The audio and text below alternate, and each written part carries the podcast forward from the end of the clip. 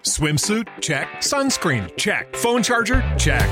Don't forget to pack the 5 Hour Energy. It fits great in a pocket or carry on, and the alert feeling will help you arrive ready for anything. Now get 20% off when you use code 5HE Travel at 5hourenergy.com. Expires April 30th. One time use only, not valid with other discounts. Remember, visit 5hourenergy.com and use code 5HE Travel to save 20%. With the Lucky Land slots, you can get lucky just about anywhere. This is your captain speaking. Uh, we've got clear runway and the weather's fine, but we're just going to circle up here a while and uh, get lucky. No, no, nothing like that. It's just these cash prizes add up quick. So I suggest you sit back, keep your tray table upright, and start getting lucky. Play for free at LuckyLandSlots.com. Are you feeling lucky? No purchase necessary. Void where prohibited by law. 18 plus terms and conditions apply. See website for details. Buenos días, Madre Esfera. Buenos días, Madre Esfera.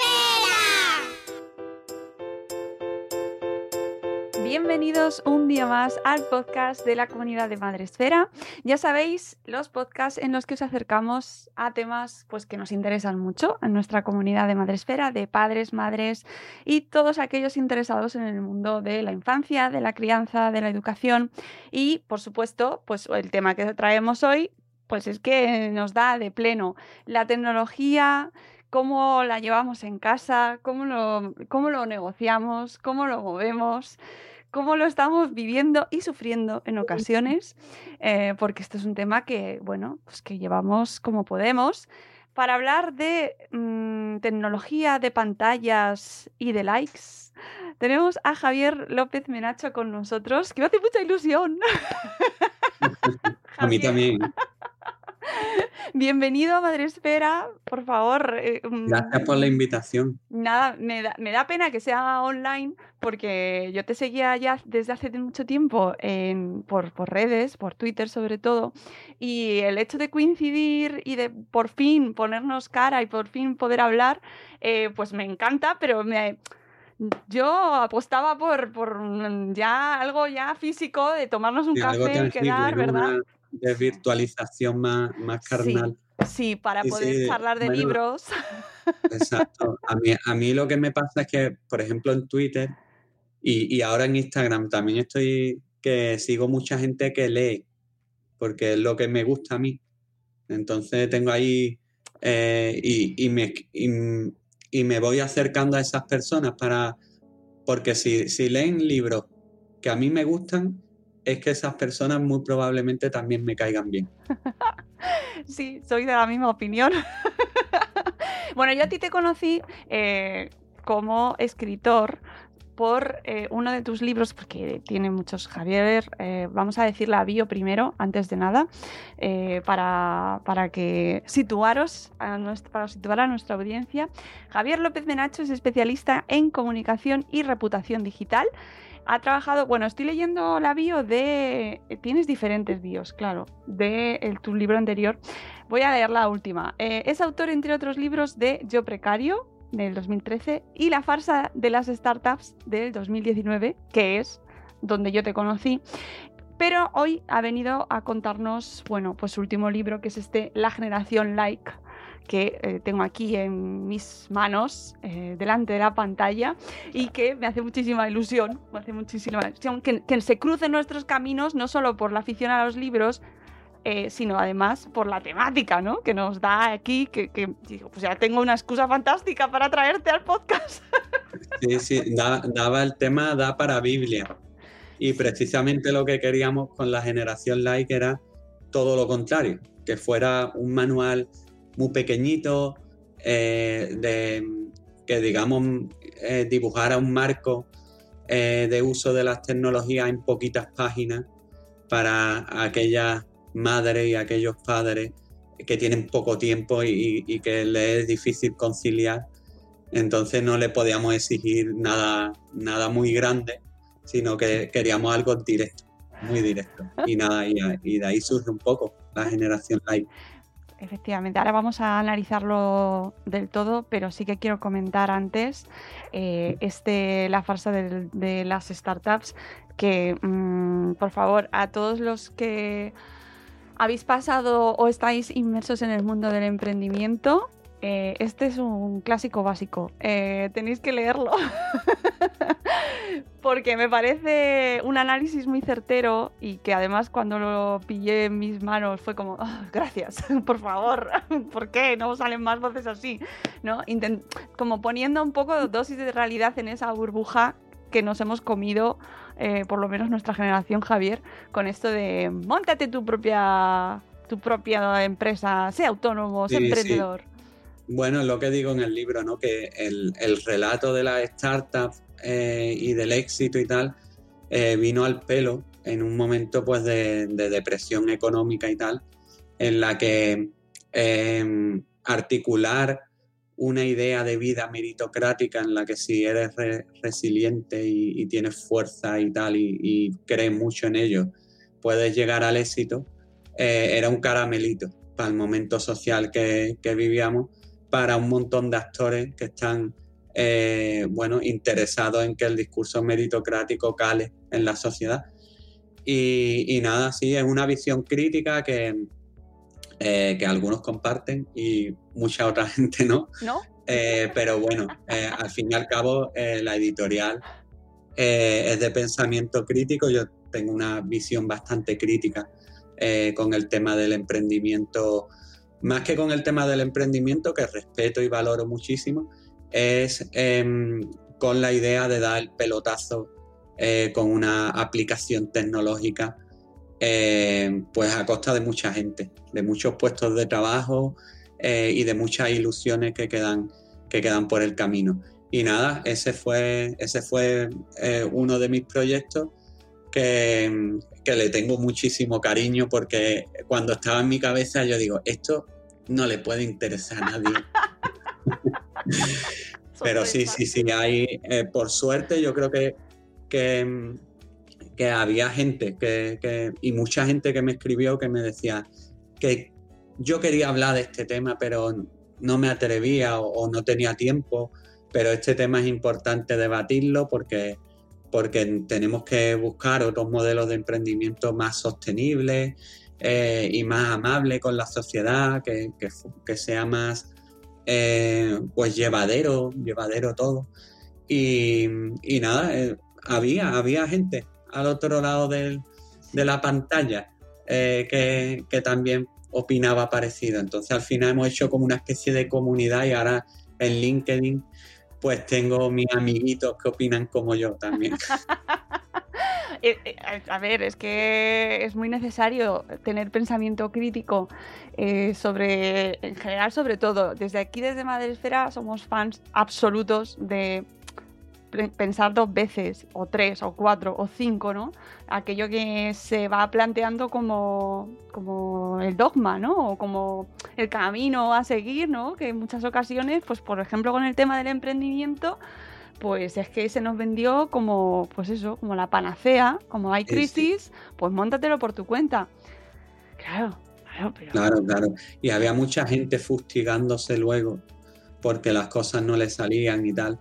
Y, y la verdad era, era un tema a debatir. No es el que vamos a debatir No. hoy, pero No, pero, Eh, pero es que además en Madrefera tenemos un- mucha comunidad de, de mujeres, obviamente, el 95% de Madrefera son mujeres, y precisamente este tema del emprendimiento en la mujer tiene unas derivaciones y unas implicaciones eh, incluso aún más graves, ¿no? Porque precisamente a nosotras se nos exigía determinadas, un determinado emprendimiento masculino y cuando no Mm. cumplías esos eh, criterios, porque no te ajustabas a ese canon, pues eras expulsada y eras autoempleo y bueno, tú es que estás, tú tienes, lo tuyo es autoempleo y tú, bueno, pues nada.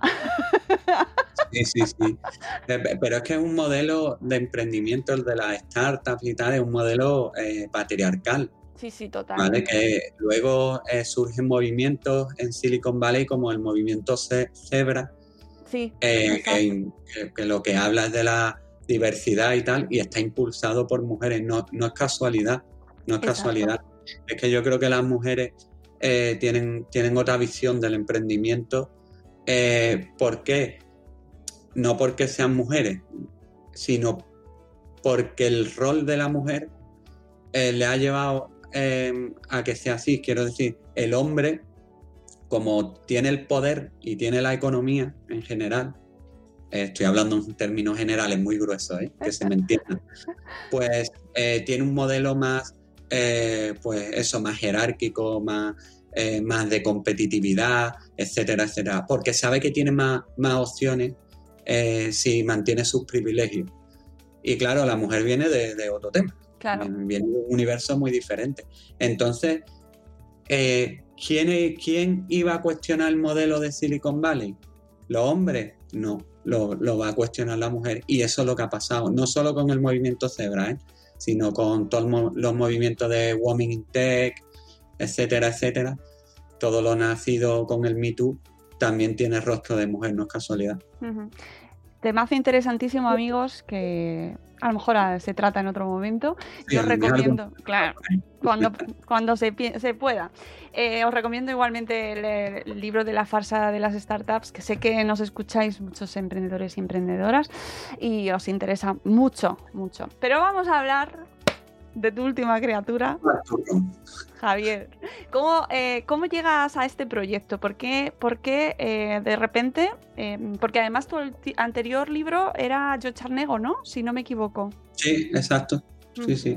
Que, eh, y pasas de, una temática como más sociológica, quizás, ¿no? Un análisis de, de la vida en Cataluña Y de la migración, sí, Exactamente. Sí, A, de repente, eh, este tema. ¿Cómo, cómo es ese lapso? bueno, son... Eh, yo tengo una trayectoria súper Frankenstein. Mi hermano me dice que soy el autor Frankenstein. Eh, pero bueno, me gusta combinar las dos cosas. Entonces, por ejemplo, yo tengo un libro que va de reputación digital que se llama SOS, que también entronca un poquito con el, con la farsa de las startups en el sentido de que está digitalizado, que también entronca con esto que tiene que ver con las pantallas, ¿vale? Pero por otro lado, como eh, yo escribí también el yo precario, que iba de la precariedad que viví en primera persona, eran crónicas en primera persona, con el tema del yo charnego, que tiene también que ver con la precariedad eh, propia de la migración y tal. Entonces al final lo tecnológico y, lo sociológico a mí me interesa y lo, lo relaciono. Eh, primero por interés y también por un tema laboral. Como yo me he dedicado siempre a la comunicación digital, eh, pues al final todo está enraizado, ¿vale? Y entonces, eh, hablando con la editorial, yo estaba, le dije que, yo estaba dispuesto a seguir haciendo proyectos con ellos y ellos, por suerte, también conmigo. Y salió el tema hablando una vez de la adicción a las pantallas porque a mí es un tema que me preocupa porque me afecta, me afecta a mi propia manera de existir. Es decir, yo tengo problemas porque eh, a nivel laboral pues estoy muy conectado em, y, me hace, me, crea cierta angustia el tema de estar hiperconectado. Entonces era un tema en el que también me, me hubiera gustado bucear eh, y, y entonces todo con esto. Y claro, a mí cada libro pues me, lleva como un año, año y medio muy metido en estos temas, ¿vale? Y ya fue sumergirme en este tema. Era, el tema era eh, las pantallas y las personas y la editorial eh, lo que me dijo es si se podía focalizar un poco más a padre y madre. Claro, yo dije, vale, aquí hay un tema, y es que yo no soy padre. entonces tengo el síndrome del impostor. Pero luego, por otro lado, eh, me da cierta distancia, me da mucha distancia. No estoy implicado emocionalmente porque si tú te pones a hablar de las pantallas y de los adolescentes, de los niños y de las niñas, eh, los padres y las madres se lo, se lo toman muy a pecho porque, porque les va la vida de su hijo y de su hija en ellos. Entonces a mí me daba, soy muy aséptico con algunas cosas, eh, me preocupa mogollón, pero me da la, distancia. Entonces por un lado tendré que convivir, pues hasta que sea padre, si es que lo llevo a hacer, con el síndrome del impostor. Y por otro lado me da, me da una tranquilidad vital de que no estoy ahí metido emocionalmente y lo puedo ver casi con, con rigor científico. Justo te lo iba a decir y antes de empezar la entrevista, eh, antes de conectar contigo, lo pensaba, que me parecía una de las características más destacadas o diferenciales en este sentido, ¿no? Porque eh, yo me lo leo todo sobre este tema y tengo un mogollón de literatura y todo lo que va saliendo me lo, me lo empollo, pero en tu caso es muy clara esa distancia, ¿no? es un análisis muy aséptico. Eh, mira, todo esto es lo que hay. Has hablado con mogollón de gente, que además a un montón de ella la conocemos, y, nos traes un montón de estudios, un montón de libros. Es un placer porque es un repaso fantástico, pero es verdad que es como... Esto, ahí, ahí vosotros. ¿sabes qué me pasa también? Que, que huyo de la certeza. Cuando tengo una certeza, eh, por lo general sospecho. ¿Sabes? Eh, veo que algo lo tengo muy claro y digo, ¿y la otra parte cómo es? Eh, porque no me gusta tener mucha certeza y menos en el ámbito tecnológico. Entonces me encontraba, claro, para mí ha un proceso de aprendizaje apasionante este libro, porque aprendía mucho, me leía cosas nuevas, libros nuevos, conocía personas nuevas y siempre me interesaba la, otra parte. Eh, un ejemplo del libro es, por ejemplo, el papel de la, eh, la dopamina, ¿no? La dopamina, sí, la dopamina. Es que a veces se me olvidan los conceptos. Eh, claro, yo tenía mi certeza de la dopamina, pues investigando de la dopamina me cambió por completo mi, mi manera de verlo. y sí, te he puesto el ejemplo de la dopamina, pero por ejemplo yo soy un fundamentalista de que no haya móvil en, las clases. Pues también me ha cambiado. no he dejado del todo esa posición porque yo creo que no, debe estar en un aula, pero sí me ha hecho entender cuál es la otra posición. Y sí, sí me he podido ver un amplio abanico de, opiniones educativas y, me gusta, me gusta vivir con la duda. Si, si no tuviera duda estaría, sería peor mi existencia, creo. Esto está bien, te has metido mucho ahí en nuestro, en nuestro mundo, en el de de repente un día es una cosa y al día siguiente, no, no, quizás no, no era así. Y entonces tienes que cambiarlo todo. Nosotros vivimos así, y más en este mundo de la crianza, en el cual intentamos buscar certezas, porque claro, es mucho más cómodo o más... O sea, mm, eh, ya que de por sí criar es la locura más absoluta, si encima no sabes nada seguro, pues apaga y vámonos. Y luego hay una movida que los padres y las madres soy muy duramente juzgados desde fuera. A lo mejor me voy un día a cenar un ratito con mis amigos y digo, mira lo que han hecho con los hijos. Pero hombre, eh, por un cuarto de hora, por media hora, por dos horas, tú no puedes juzgar la crianza de una pareja.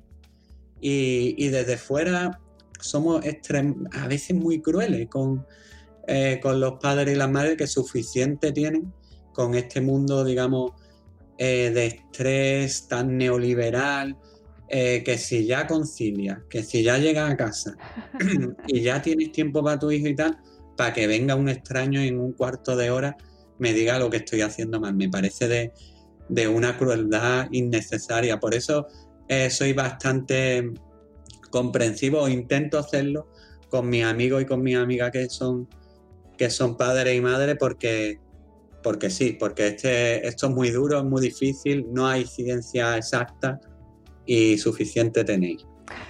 Gracias. de parte de todo el mundo que te está escuchando, gracias, gracias, porque es verdad que con el mundo de la tecnología se ha impuesto como otra presión más, ¿no? Eh, ya no es solo eh, si les estás educando bien, si les estás dando los valores adecuados, si les estás alimentando bien, si les estás cuidando bien su salud, sino que además hay que controlar si están manteniendo una buena relación equilibrada, no demasiado, pero tampoco desconectada del mundo digital. y súmale la pandemia. Súmale la hiperaceleración eh, de nuestra relación con la tecnología por el efecto pandémico que ha retrasado, eh, digamos, los periodos de crecimiento para muchos niños y muchas niñas. Le suma eso ya y, hombre, ¿cómo, no eh, desarrollar cierta empatía?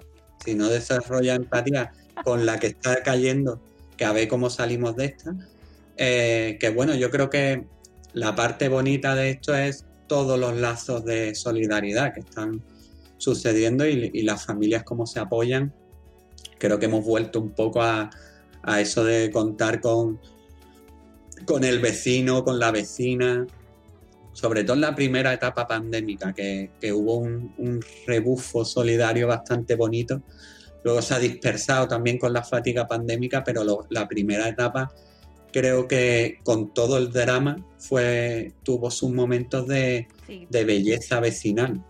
Sí, es verdad. es verdad, luego se nos ha olvidado ya todo. Cuando hemos cronificado la pandemia, se nos ha pasado. Oye, ¿el libro lo terminaste antes de, la pandemia o te pilló durante? Me pilló acabándolo. Claro, eso eh, te, lleva a un mar de dudas. Porque, ¿qué hace? Eh, sigues para adelante, lo, lo reconstituye y tal. Y lo que hicimos fue eh, retocarlo mucho, retocarlo mucho con el tema. Pero claro, te pilla ya cuando estás en la fase final eh, y la duda era, ¿reevaluamos todo en un contexto pandémico? Si no sabíamos cuánto iba a durar la pandemia, no sabemos... Claro, entonces eh, nos quedamos ahí en un término medio dijimos, vale, nosotros hemos hecho este estudio, pero hay ahora un contexto pandémico que amenaza con cambiar el paradigma de lo que te estamos contando.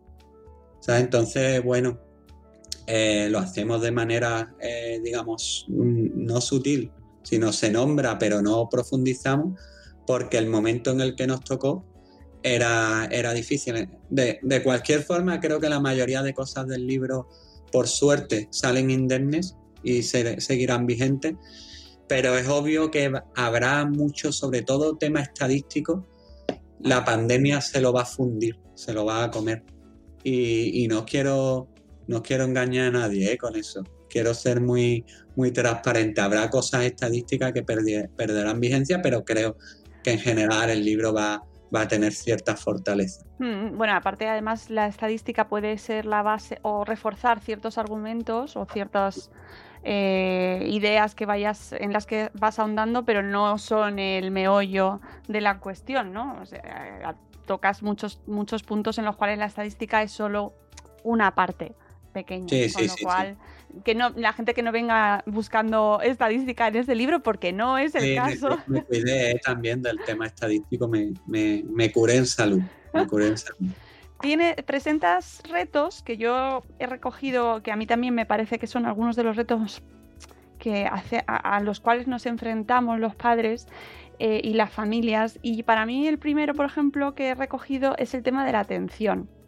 Eh, ¿Cómo has encontrado tú este tema y qué te has encontrado en cuanto a la, a la, al atesoramiento que se va a hacer cada vez más profundo de la atención?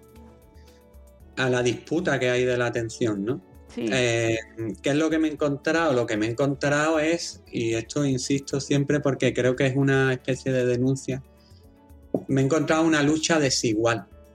Una lucha desigual eh, que es un montón de ingenieros, de expertos en, pantalla, expertos en web, en eh, qué lees primero, qué mensaje te llega, eso por un lado, eh, ingenieros de software, gente de marketing, etcétera, etcétera. Y al otro lado, adolescentes o eh, mi madre o mi padre con 70 años o eh, gente no formada, ¿vale? Es una lucha desigual, ¿vale? Hay un, un libro por ahí de Capitán Swing que se llama Comerciantes de Atención, que habla de habla un poco del, recorrido de la lucha por la atención. Lo que pasa es que la pantalla y la era de, la pantallización eh, ha, reforzado esa guerra por la atención. Entonces yo creo que, que claro, tenemos que acompañar no solo a, a, los niños y niñas, sino también tenemos que vernos nosotros cuáles son nuestras dinámicas y en qué posición nos dejan eso porque, porque estamos en muchas ocasiones en posición de inferioridad. Entonces tenemos que ser muy cautos, muy cautos cuando entras a Facebook, o, TikTok o, cualquiera de las redes sociales hecha por multitud de ingenieros de sistemas, de gente de marketing para que pases tiempo en la plataforma. Entonces, esa lucha no es igualitaria. ¿Sabes? No, no es mi voluntad. No, no, es que mi voluntad me hará irme de aquí cuando quiera. No, no. Entra en TikTok, entra en TikTok y luego intenta salir. No te equivoques, no es fácil, nada fácil. A mí me pasa, ¿no? Pues eh, con el algoritmo de, Instagram me pasa mogollón. Eh, me sale mm, un montón de libros, un montón de comidas ricas y un montón de NBA. Pues eh, eso no es casualidad. Entonces, no es, no es una lucha igualitaria. ¿A qué nos obliga eso? Eh, a monitorizarnos a nosotros mismos dentro de las redes. Es decir, eh, si te ves que pasa mucho tiempo, ¿por qué estás pasando mucho tiempo? Si ves que el, niño o la niña está mucho tiempo en una aplicación, ¿por qué? ¿Qué le está llevando a hacerlo? Eh, ¿Qué aplicaciones está usando? ¿En qué invierte más tiempo de calidad que se supone de, su calidad de tiempo libre, ¿por qué? Y sacar conclusiones, claro. Y esto es un proceso muy exigente eh, que tenemos que llevar de manera continua. Claro, yo a veces cuando hablo del libro me dicen, bueno, ¿y aquí encontrarás las soluciones?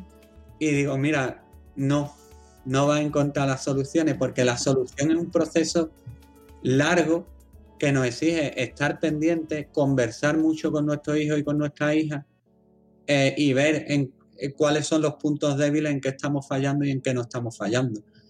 Claro, eh, muchas veces veo la desilusión con la gente en la que hablo. Es como, ah, vale, entonces verdaderamente no me va a aportar nada.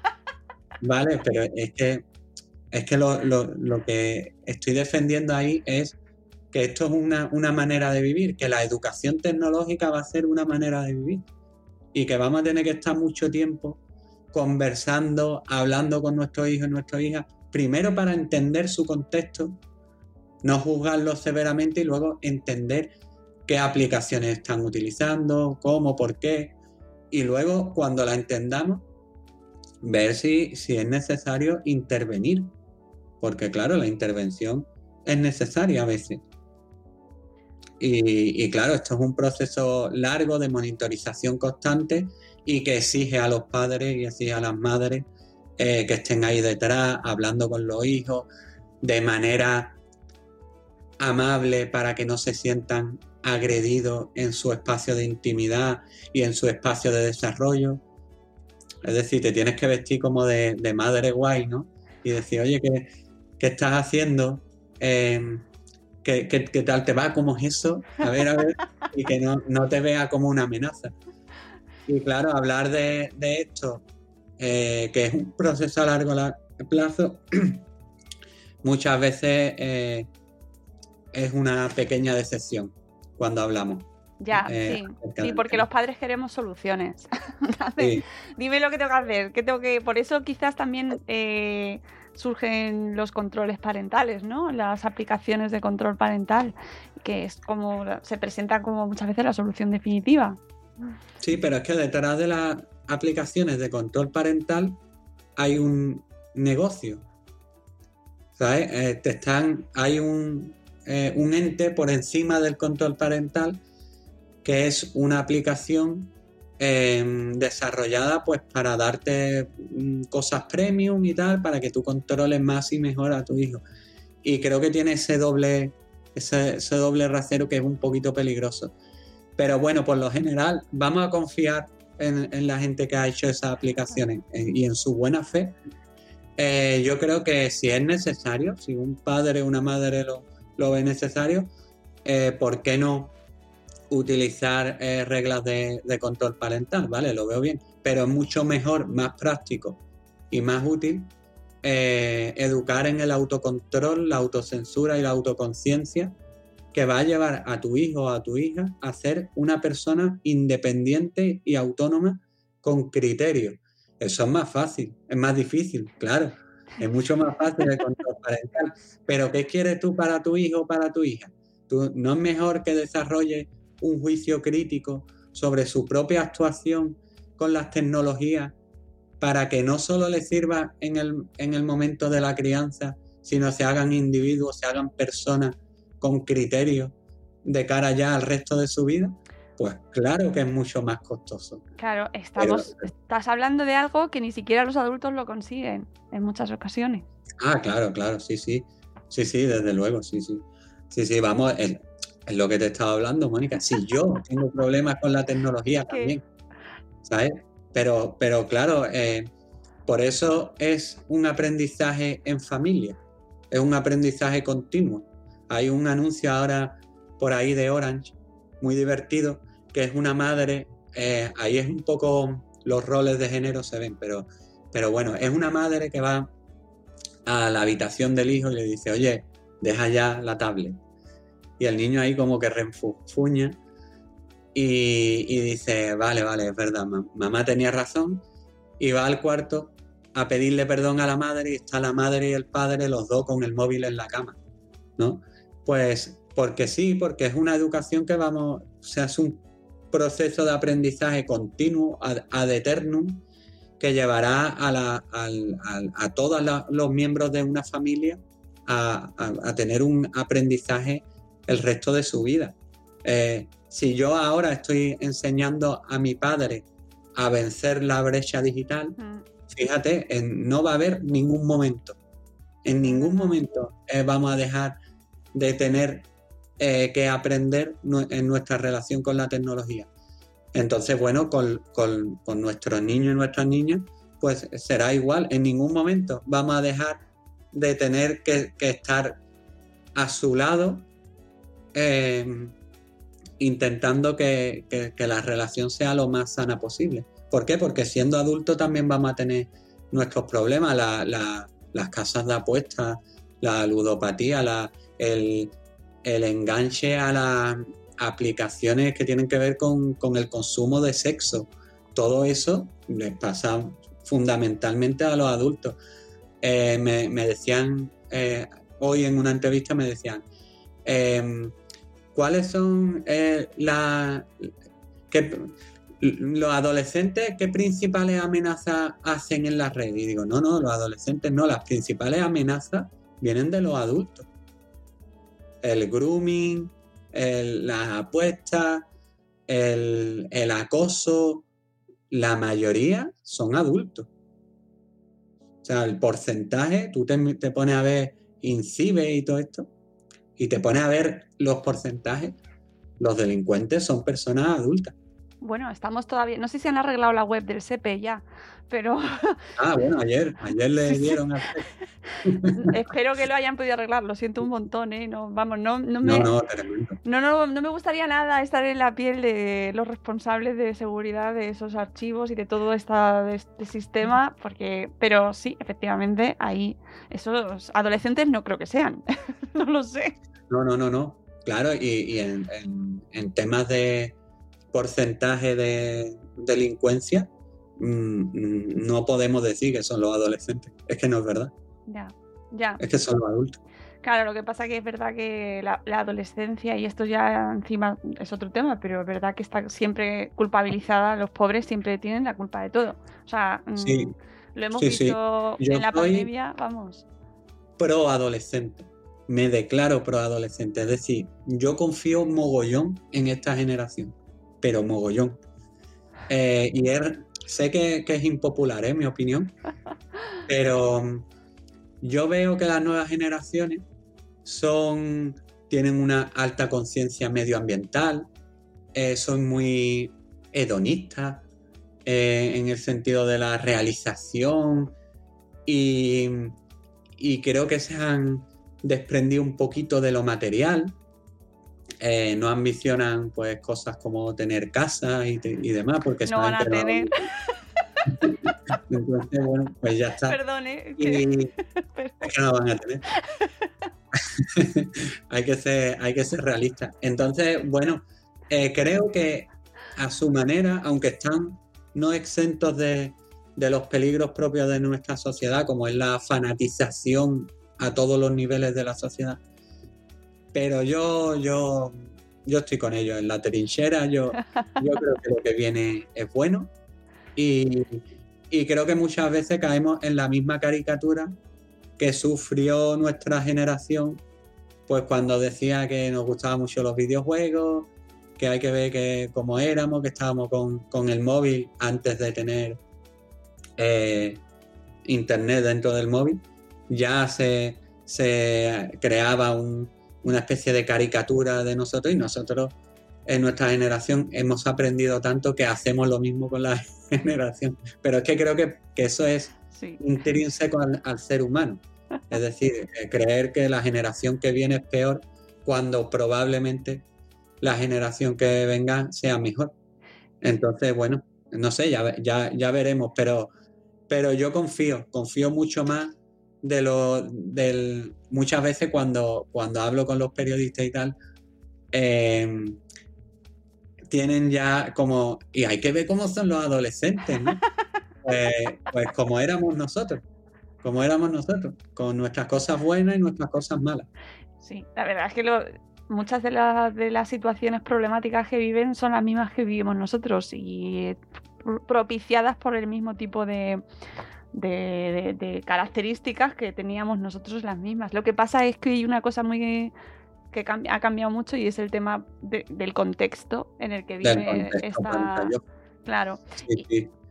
Sí, total, porque si tú te fijas en la delincuencia a través de, de las tecnologías, es parecida a de fuera de las tecnologías. O sea, el ciberacoso es acoso. El grooming es ese señor que se iba a los parques.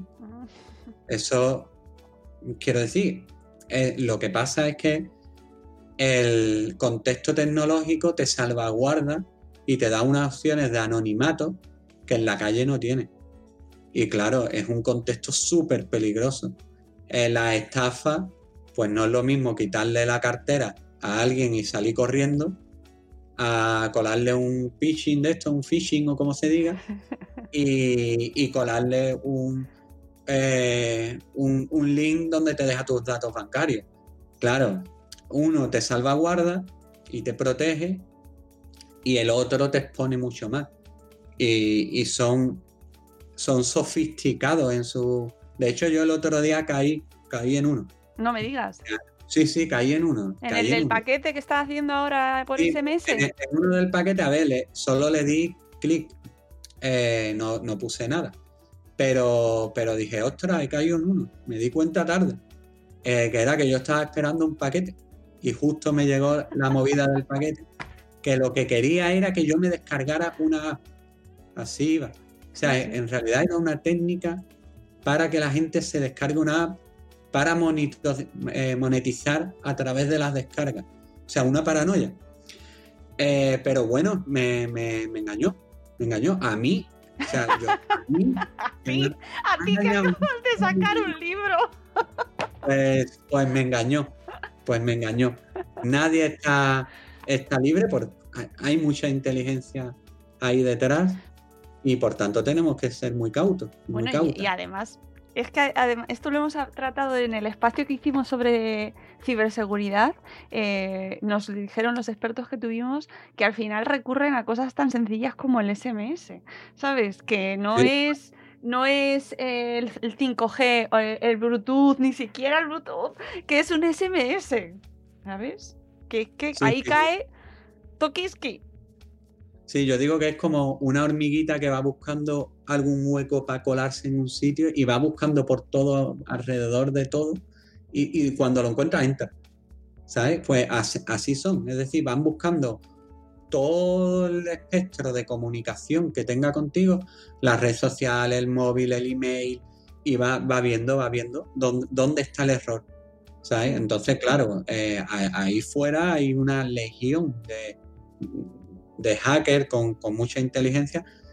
Em, sin, oye, quiero decir, de hacker, pero de, los malos. Exacto. Porque hay muchos hackers buenos. Sí, sí, que esto yo ya. No quiero contribuir a, esa eh, estigmatización del hacker.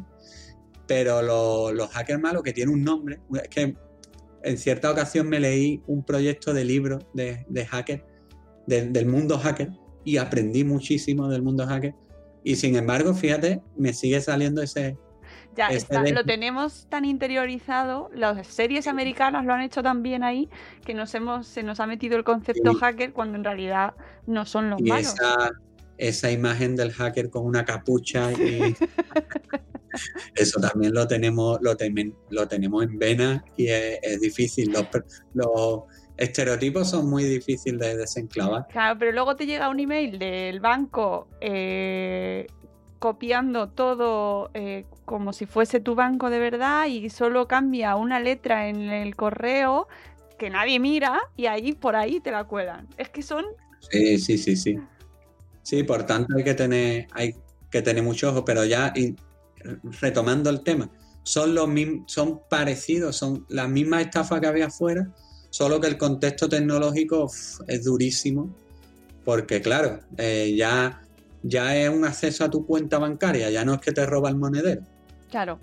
Sí, sí. ¿sabes? Y, y claro, es muy peligroso, por tanto necesitamos el doble de educación eh, tecnológica para, para este tema. Y a mí es un tema, es un tema que me gustaría indagar, no sé si lo haré al- algún día, en la brecha digital. Yo estoy, yo tengo, tengo una lucha contra la humanidad, porque yo creo que eh, yo creo que tenemos que darnos la posibilidad de hacer las gestiones fuera de la red. Ya.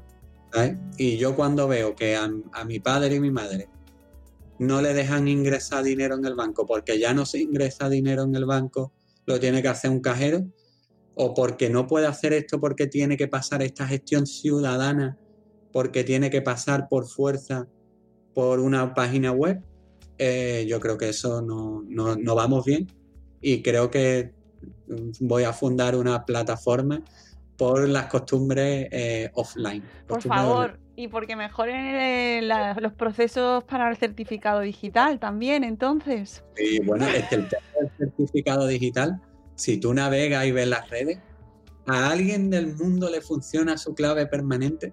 O sea, A nadie. O sea, ese tema es muy mejorable.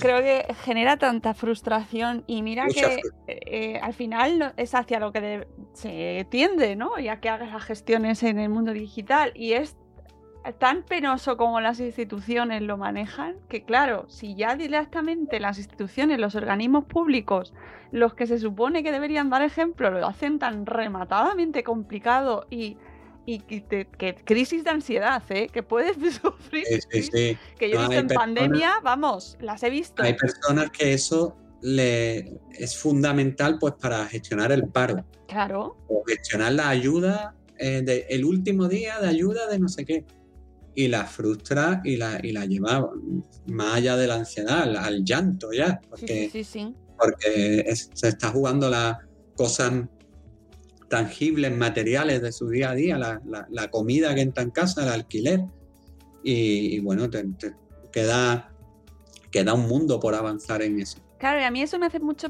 me da mucho que pensar, también muy relacionado con lo que, que hablas en el libro. Al final, eh, hasta qué punto el mundo en el que nos estamos moviendo es accesible realmente para todo lo que necesitamos o solo para consumir, ¿no? Ah, porque, porque comprar es facilísimo y tienes el remarketing, no te va a dejar escapar. Sí, sí, sí, total. Y una de las cosas que hablo en el libro, que no me explayé porque este libro pretende ayudar a, a la familia, ¿vale? Pero si hubiera podido hacerlo de otra manera, creo que le hubiera dedicado gran parte a hacer eh, una crítica del, eh, de que nosotros necesitamos como ciudadanía dotarnos de un marco de convivencia digital donde el monopolio, la soberanía tecnológica resida en la gente y no en las grandes tecnológicas. Yo creo que no puede ser que un mundo dependa de resultados de Google o que un mundo dependa de, los datos que pueda tener Facebook o tal, eh, para articular algo tan sagrado como es la democracia. No puede ser que una red social tenga el poder de destruir una democracia. No puede ser. ¿Vale? Entonces, eh, ¿cuál es la solución? Empoderarnos como ciudadanía para tener nuestras propias herramientas colaborativas, eh, que las normas no, no, no la pueda eh, no nos la pueda imponer unos resultados económicos. Nos la tiene que, que, eh, imponer nuestro sentido común de la convivencia. Y eso sí que estamos años luz de eso. Porque hemos perdido nuestra soberanía. La hemos perdido. Y la hemos dejado en herramientas colaborativas que están en el extrarradio de la vida tecnológica social. O sea, se usa mucho más Facebook, WhatsApp, que no dependen de nosotros. Y se usa muy poco herramientas colaborativas que han quedado residuales en el extrarradio de la vida digital. Eh, y creo que tenemos una asignatura pendiente como sociedad que es la de utilizar herramientas que garanticen nuestra soberanía como, como, como ciudadanos y ciudadanas. Y claro, es una guerra perdida que vamos a tener que, que- ir reconstruyendo. Es como, como decía ese hombre del, eh, del documental de- del social, del dilema social, Sí. que decía eh, al final, ¿y, y crees que vamos a poder recuperar? t-?" Y dice, quiero creer que sí. ¿Por qué? Porque es muy difícil que le demos la vuelta a la tortilla y que no manden en nuestra vida tecnológica eh, Facebook, WhatsApp, eh, LinkedIn, que esa es otra, que como una red social de intereses privados está siendo hegemónica a la hora de buscar empleo. Me parece un disparate. Pero bueno, eh, es, lo que, es lo que está sucediendo. Es lo que está sucediendo. Y nos tenemos que ir creando pues esas redes, pues como puede ser Madre Esfera, sin ir más lejos. esas redes de, apoyo mutuo, esas redes de, de conocimiento compartido, eh, en la que nos dotamos de, de herramientas para, para que la familia y la sociedad sea más próspera, más feliz, independientemente de lo que quiera eh, el factor económico, los resultados de, eh, económicos que tengan los algoritmos o cualquier cosa de esto. Independientemente de eso, nos tenemos que dotar de herramientas.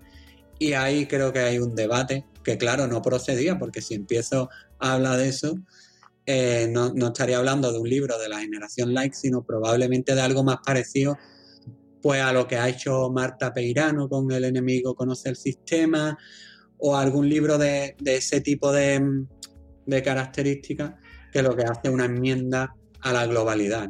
Este, este de antisocial no te Ah, va- uh, Este. ese Maravilloso. Está, está en la lista de pendientes, sí, sí, sí. De Andrew Marantz, de Capitán Swing, eh, antisocial, la extrema derecha y la libertad de expresión en Internet. Es. Vamos, Sí, sí. súper reco- eh, recomendable. Sí, que, que muchas veces yo al hablar del tema de la extrema derecha, eh, muchas veces se nos crean comportamientos de extrema derecha no necesariamente vinculados a una ideología de, extrema derecha, sino que replicamos comportamientos que vemos en las redes propios de la extrema derecha. ¿Sabes? Pero te, te ves que existe una fanatización en todo o sea, lo veía el otro día en, eh, en que había visto una serie de televisión y, y una fanatización evidente, agresiva de los groupies, de los, de los, de los fans.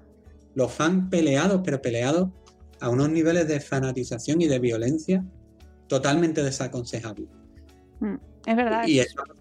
Es un reto, es un reto que, al que nos tenemos que enfrentar y que eh, tienes toda la razón, que, que no está solo ligado a la extrema derecha, es verdad, está generalizado. Otro reto que comentas y que me parece súper importante es el tema de la privacidad y la intimidad. ¿no? Eh, que, que es una frontera que, que yo no sé si nuestras próximas generaciones, el tema de la intimidad, lo, lo van a saber eh, apreciar de la misma manera que se hacía antes.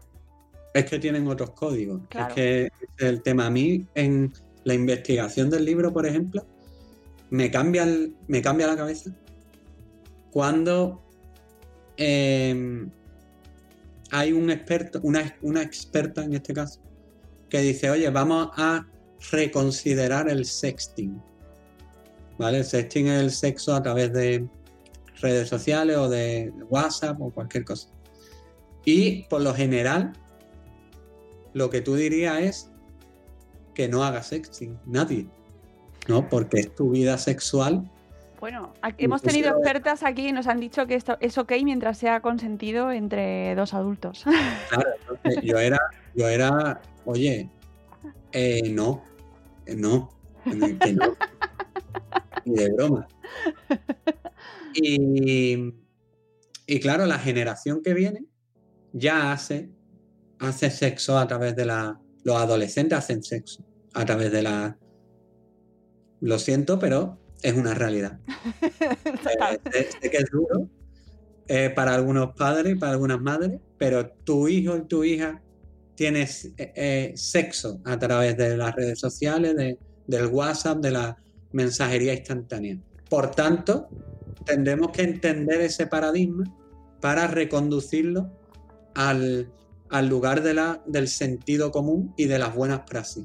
Pues me, me, dejó muy loco. O sea, me, cambió totalmente. Y ya empecé a investigar y digo, ostras, que hay estudios del sexting, de cómo vehicular la práctica del, sex, del sexting de una manera, eh, digamos, mm, mm, saludable. Si es que esto se puede decir.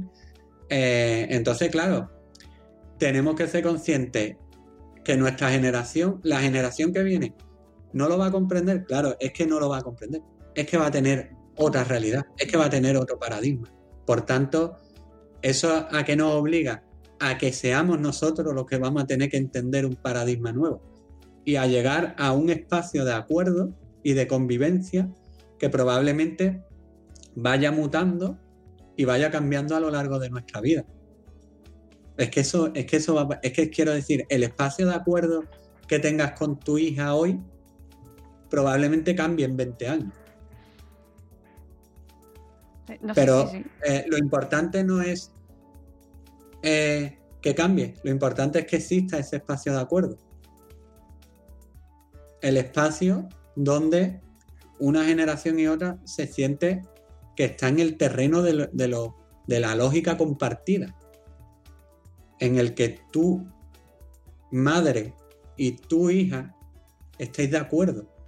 Eso va a mutar, va a ser diferente. ¿Por qué? Pues porque está mutando todo a la velocidad del sonido. ¿Cómo no va a cambiar? Pero ese es el espacio donde nos tenemos que, eh, que mover, en el espacio del acuerdo, del entendimiento, de hablarnos, de conocer la realidad del otro. Hmm de la otra. Es que eso, eso va a pasar. Que una movida es, mira que investigué asociaciones, todo, no hay ninguna, ninguna que no hable de la cultura del acuerdo. Ninguna. Tú te vas a la policía, a Internet for, Kids, a Fundación ANAR, a la que te dé la gana. Y todas te van a decir, lo importante es el acuerdo que tengáis con vuestros hijos y vuestras hijas. El marco de convivencia que, os estáis marcando con acuerdos concretos que habéis verbalizado. Ellos, ellos te dan un, un contrato que no tiene nadie, ni emplea nadie. Otra cosa que aprendí con el libro es a diferenciar el marco de lo ideal del marco de lo real. Porque lo ideal es que el niño o la niña no tenga móvil hasta los 16. hablemos de lo real, no hablemos de lo ideal. Porque si hablamos de lo ideal, nos vamos, no, solo nos va a llevar a la frustración y, al desamparo. ya, ya. Es que, se, es que has tocado, es que hayas tocado un punto súper... A, mí me, a mí me gusta mucho el marco de lo ideal como eh, como utopía, me gusta, para avanzar a la utopía. Pero me parece que hacer un estudio y solo hablar del marco de lo ideal es una tontería. Porque te vas a mover en el marco de lo real. Lo que va a pasar mañana en casa es el marco de lo real, no de lo ideal.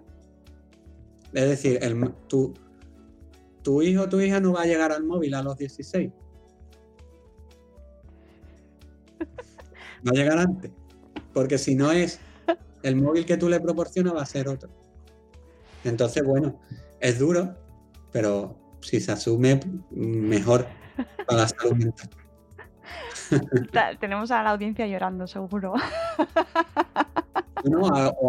o, todo lo contrario, puede que digan, es verdad, es verdad.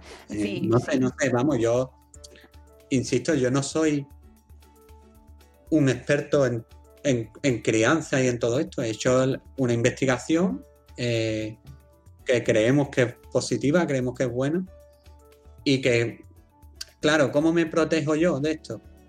Pues como decías tú, Mónica, eh, hablando de toda la amalgama que hay de opiniones y tal, y que la gente sea capaz de sacar sus propias conclusiones. Eh, pero bueno, yo creo que independientemente de, que muestre todo, me escapo yo por el libro, me escapo. Y, si hablamos del móvil en la aula, se me ve el plumero. bueno, pero es lógico, es lógico. También. Sí, sí, sí, no, no puedo separarme completamente de lo que. Nunca lo he hecho ni, ni, ni lo voy a hacer. Claro, y, bueno, seguramente dentro de cinco años, cuando revises el libro, eh, que lo harás, dirás, uff, he cambiado de opinión. Eh, intento, no, revisar mis libros precisamente por eso. ¿Y tienes de tema? Porque digo, madre mía, madre mía. Eh, sí, sí, bueno, espero, espero que, tenga, que tenga vigencia. Espero que tenga vigencia. no sé, con la startup me pasó que, que creía que iba a durar muy poquito el libro pero al final, mira, y, se, repite. Todavía me sigue llegando gente con el tema del libro. Y mira que ese sí que tenía estadística, ¿eh? Y, a la gente le da igual, porque, porque no, lo que comparte, digamos, el marco teórico. Hmm. Eh, así que bueno, a ver, ojalá, ojalá esta generación live dure, dure y, y más, más allá de que dure por, por el tema de mi ego, eh, que dure porque a la gente le funcione y porque sirva para gente. A mí con el libro, pues algunos amigos y algunas amigas me han dicho, oye, he aprendido un montón y me ha servido un mogollón. Ese, ese es el, ese, ese es el tema. Ese es el tema. ¿Por qué? Porque, a ver, de, un libro, yo no voy a salir de pobre con un libro, ¿sabes? Pero, pero si sirve a, yo que sé, a cuatro familias, le da cuatro conceptos básicos ese era el tema. Eh, ojalá, ojalá.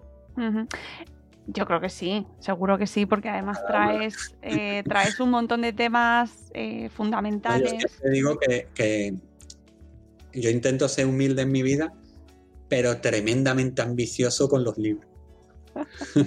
que no, me digas que es mentalidad de tiburón, porque estamos últimamente con los tiburones. ah, no, no, no, de ambicioso en el sentido de que me, planteo grandes transformaciones. no, no, sí, sí. Me planteo que.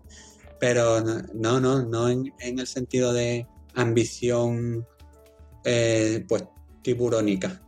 Es que precisamente, además, mira, eso me viene bien para ponerlo en relación con algo que está pasando ahora eh, y precisamente que apunta hacia los más jóvenes y que yo creo que también es muy interesante, que es el mundo de las, de las, bueno, de esa mentalidad que está imperando en Internet y en las nuevas generaciones o en esas... Está muy relacionado también con el tema del emprendimiento, ¿no? De plataformas que ofrecen eh, esas oportunidades de negocio y que se vincula con la gente muy joven muy joven y la, y la y la cantidad de referentes que están habiendo ahora de gente que está ganando muchísimo dinero eh, pues en plataformas de internet, de YouTube, de Twitch, ¿no? Y que apuntan directamente a esta generación like. Que, que mm, ¿cómo, lo, ¿cómo, lo, enfocamos eso? Porque eh, la cultura del esfuerzo se nos está desfigurando. es que hemos perdido una batalla discursiva y claro, los nuevos referentes, pues como puede ser Rubius, este tipo de eh, personas famosas, celebrity, em, todos están subidos eh, a ese carro. Claro, eh, cuando tú llegas a una posición de privilegio, a ti te interesa un discurso meritocrático, porque quiere decir que tú te lo mereces y el resto no. ¿Sabes? Entonces, eh, pero bueno, no solo en este ámbito, ¿eh? sino en general, los modelos sociales eh, son reguleros. Es decir, eh, Messi, Cristiano Ronaldo, como, como, hombre, pues son futbolistas, ¿qué le va a pedir? ¿Qué le va a pedir a ellos? Que, que sean modelos mm, éticos. O sea, yo el otro día leía un artículo que decía Cristiano Ronaldo que él estaba preocupado porque creía que el hijo no iba a llegar a ser como él de competitivo y de llegar a la excelencia deportiva. Y me pareció, no sé, eh, eh, me pareció un disparate. O sea, eh, caballero, a, usted le importa algo más que, que, que su idea de cómo tiene que ser su hijo. Y, y su hijo no tiene derecho a hacer como él quiera hacer. Y no tiene derecho a- al fracaso y a la mediocridad. Eh, Yo qué sé, es que me pareció, no tiene derecho a, yo qué sé, es que, bueno, el fracaso, que son muy relativos el fracaso y el éxito. Mm. A mí, a mí lo que me, me dio a entender eh, Cristiano Ronaldo es que él no es un padre exitoso, desde luego. Porque que tú vayas a juzgar a tu hijo porque llegue a donde tú has llegado, me parece, primero, meterle una presión totalmente fuera de lugar a tu hijo. Y luego, eh, no sé, unos valores que me, parecen tremendos.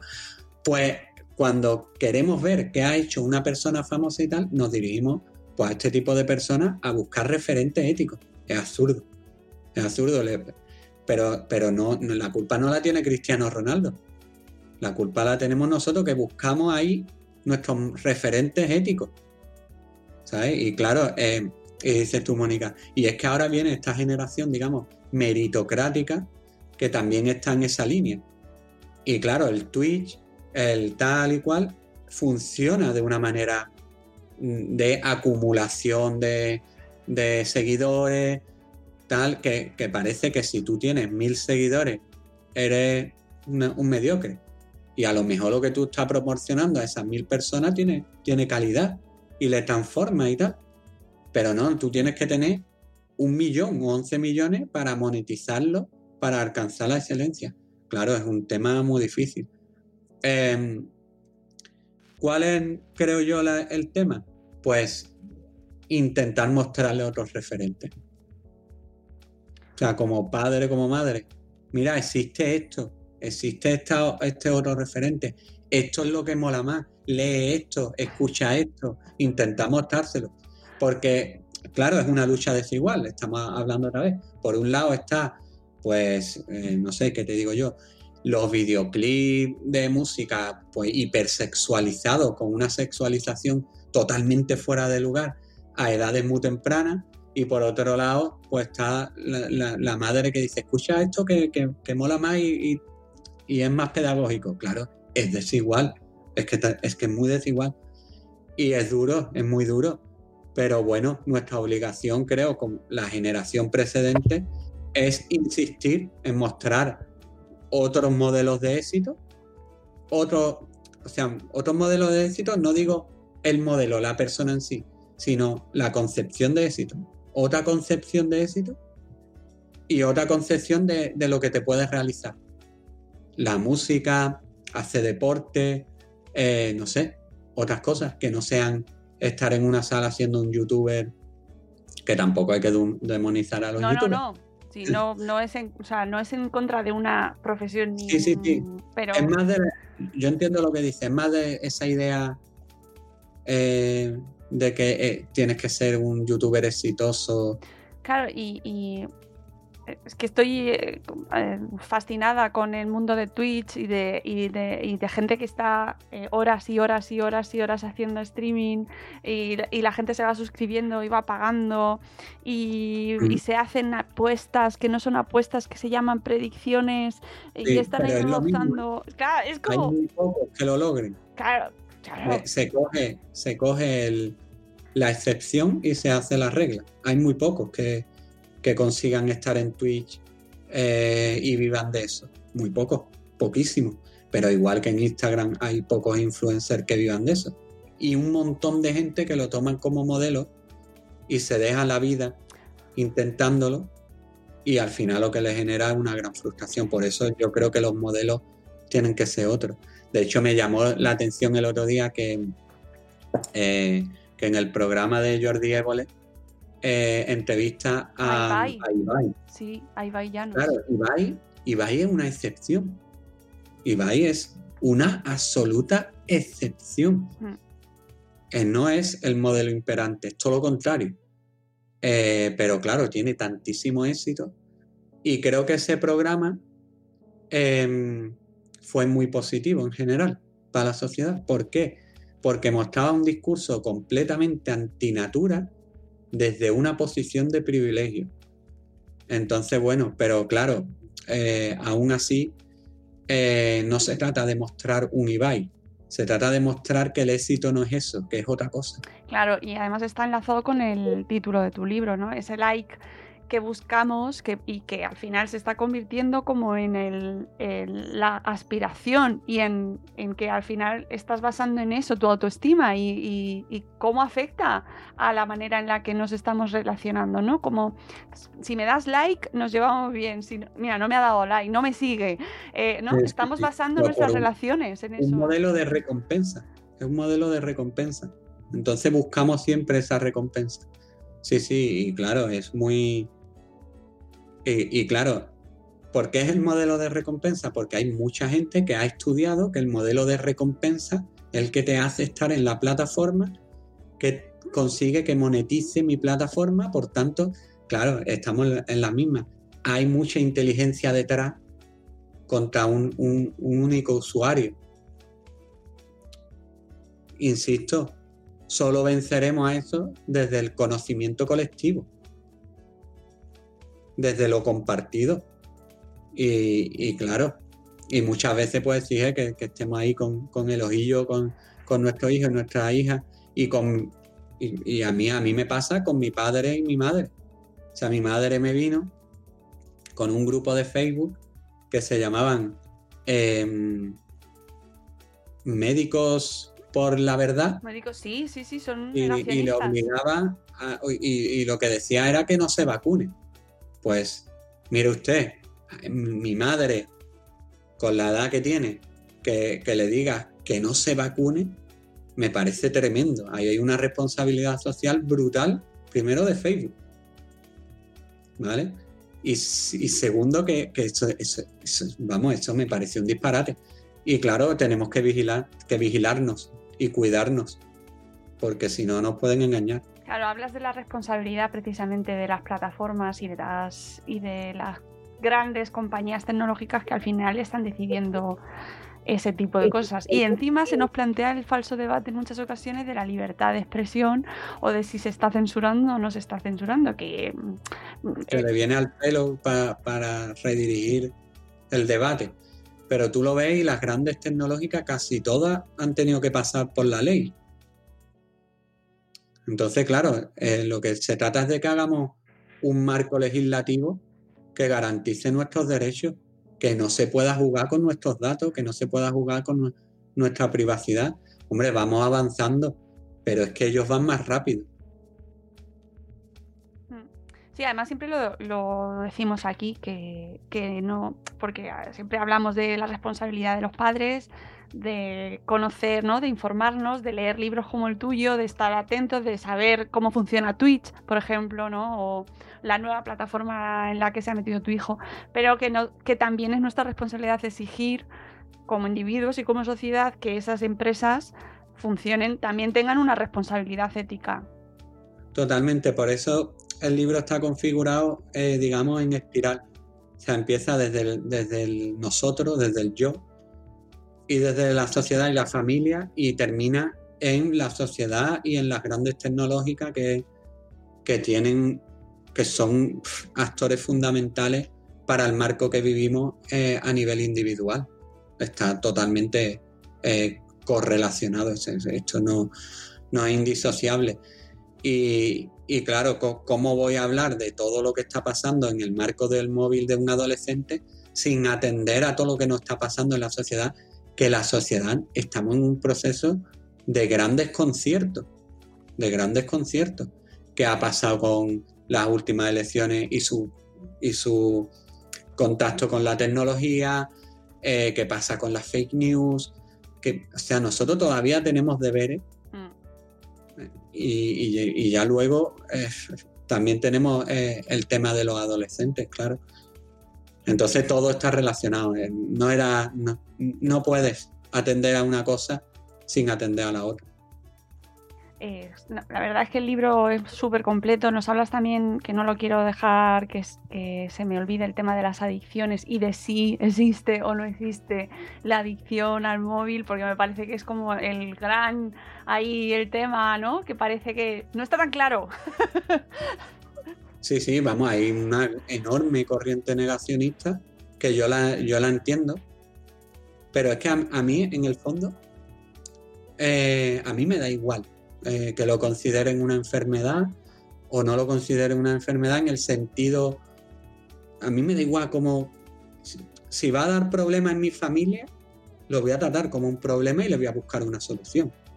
Y si tú dices que no es una enfermedad, me da exactamente igual voy a buscarle una solución porque me está afectando a mi día a día y a, a la de, la de las personas con las que convivo. Es decir, el tema de que se considere o no eh, me parece de momento secundario, no es totalmente secundario porque el ser considerado es dinero legal para que se investigue y se le dé solución.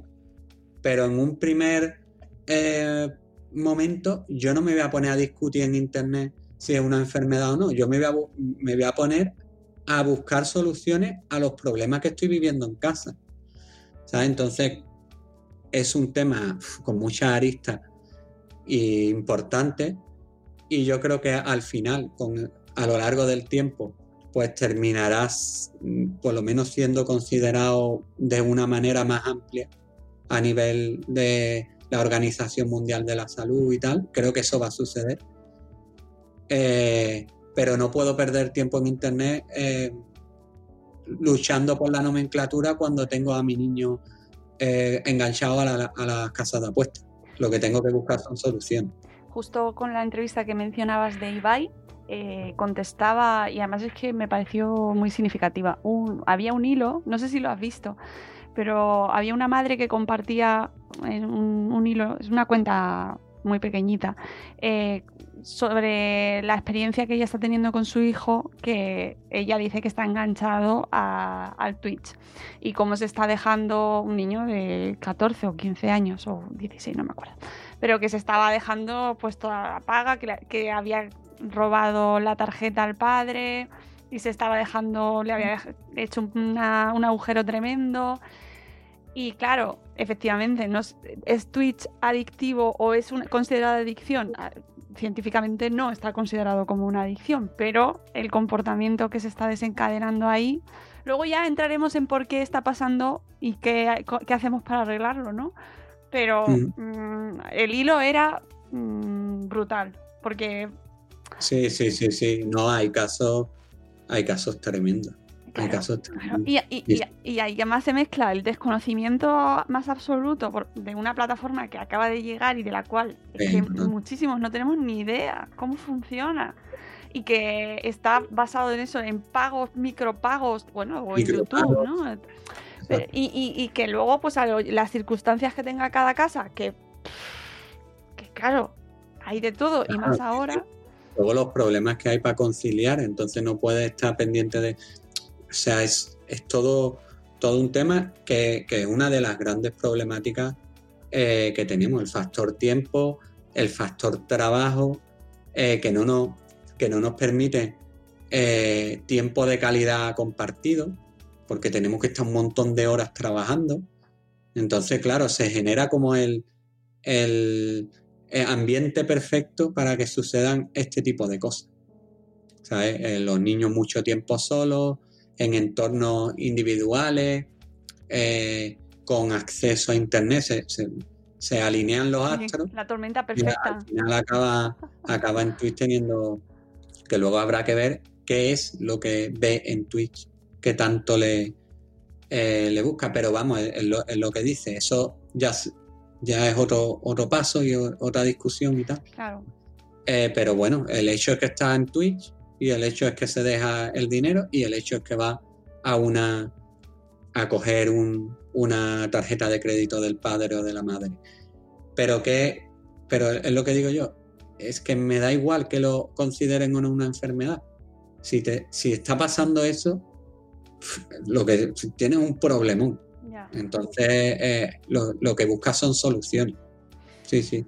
Eh, no, no, no, no hay una, no hay una de esto, es difícil. Nos vamos a tener que, que dotar de mucha, de, de mucho conocimiento compartido para poder enfrentar problemáticas tan complejas como esta. Mm. Muy complejo, porque imagínate, esto no existía hace 50 años. Claro, no, no. Ni, ni, 30 o ni 20. Ni, ni 10. es que realmente estamos haciendo un esfuerzo considerable por ponernos claro, al día. Sí, sí. Y, claro, es, eh, persigue la mejor educación de tu hijo mientras trabaja mientras te pones al día de todo lo que haces, con todas las tareas que tienes, con todas las que tienes tú, y claro, se, hace una montaña. Se hace una no dejes de hacer deporte, no dejes de cuidarte, no dejes de comprar, no dejes de ir al restaurante que hay que consumir. Estamos, estamos hiperpresionados en todos los sentidos. por eso, por eso digo eh, el tema de la dureza con la que jugamos muchas veces a la, a la familia que tienen que ser perfectas en todo, éticamente eh, inescrutable. me parece que no, no, no, al revés, tenemos que cultivar los afectos, la humanidad, que, que, fallamos, que hacemos cosas mal, no sé qué decirlo. Sí, además eso está, eh, yo creo que el último capítulo del libro lo resume mm, de muy buena forma y, creo que esta charla da, da, una idea de lo que podéis encontrar en el libro, ¿no? Como se pone, al final necesitamos poner en contexto todo lo que nos aporta la tecnología, lo bueno y lo malo, que nos lo cuentas, porque nos das eh, un montón de datos y un montón de información, pero mm, ponlo en contexto, eh, entiende que esto estamos viviendo en un momento en el que no es solo nuestra generación light la que viene, sino quizás estamos todos en esto juntos, ¿no? Es un problema social que tenemos que resolver todos. Desde luego. Sí, sí, lo resumo perfectamente. Es que lo que, abogo, lo que abogo es precisamente por eso. Es que por eso yo, yo creo que, mm, digamos, las, las dos patas del libro tienen que ver con los espacios de convivencia y el, y el acuerdo. Y el otro es individual, que es el autocontrol. Pero están relacionados, íntimamente relacionados. Sí, amigos, sí, porque si tienes una vida muy jodida, el autocontrol es muy complicado. Sí, sí, es complicado. lo siento, pero es verdad, es que hay que hablar de ello. Sí, sí, sí. Pues Javier, yo creo que hemos hecho un repaso así genérico. Sí, muy bien al contenido que se puede encontrar nuestras familias, nuestros oyentes de Madre Esfera, que ya están acostumbrados a que les tratemos estos temas y saben que yo los recomiendo canela fina siempre. O sea que. Jamón ibérico, ¿no? Hombre, por favor. Sí, bueno, nada. Eh, ojalá, ojalá en la charla le, le guste a la comunidad de, de Madre Esfera. La verdad es que yo siento como si, como si hubiéramos estado en una mesa tomando una cervecita. Así me sentí. Qué bien. espero que llegue en algún momento eso, de, verdad. pronto, ojalá sea pronto. Y, y, que te seguiremos leyendo. Yo te seguiré también ahí viendo tus hilos con los libros que te vas leyendo, que me interesa mucho. Me da mucha envidia porque siempre me gusta leer todo lo que pones y tal, y no me da tiempo y tal, pues yo tengo los míos y tú los tuyos, y... pero bueno. Sí, sí, Somos eh,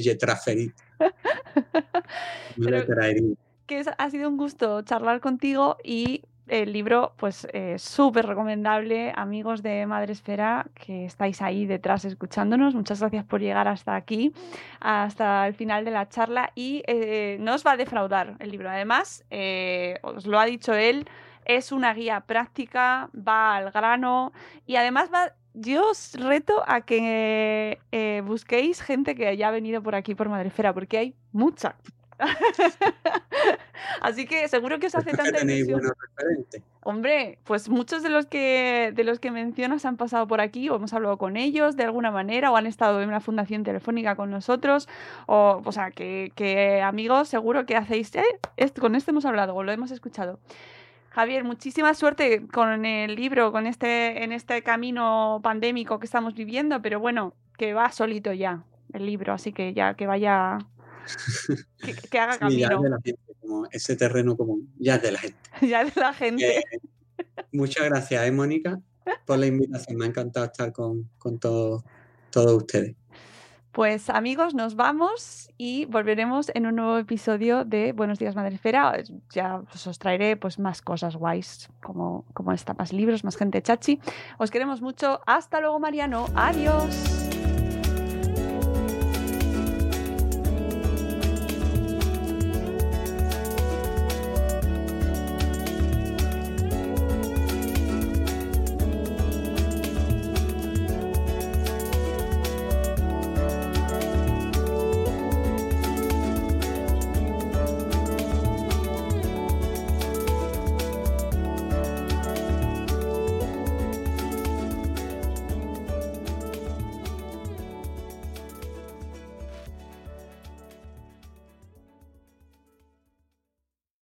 Lucky Land slots, you can get lucky just about anywhere. Dearly beloved, we are gathered here today to. Has anyone seen the bride and groom?